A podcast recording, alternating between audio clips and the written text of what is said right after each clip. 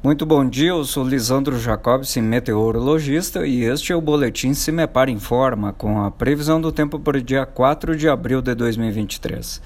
Nesta terça-feira, o ambiente atmosférico continua estável nas regiões paranaenses. Praticamente todos os municípios do estado experimentam mais um dia com grande amplitude térmica, bastante variação da temperatura, que começam mais amenas entre o centro-sul paranaense e com entre as cidades do centro-sul com valores inferiores aos 13 graus nos termômetros, podendo chegar a 11 graus na região de Palmas mas ao longo do dia as temperaturas ganham rápida elevação e as máximas previstas passam dos 30 graus em toda a faixa oeste e também no norte paranaense. Foz do Iguaçu com máxima de 31 graus, mas Loanda e Querência do Norte, no noroeste, chegam aos 32 nos termômetros. Até a quarta-feira, o tempo permanece da mesma forma. A chance de chuva aumenta de quinta em diante.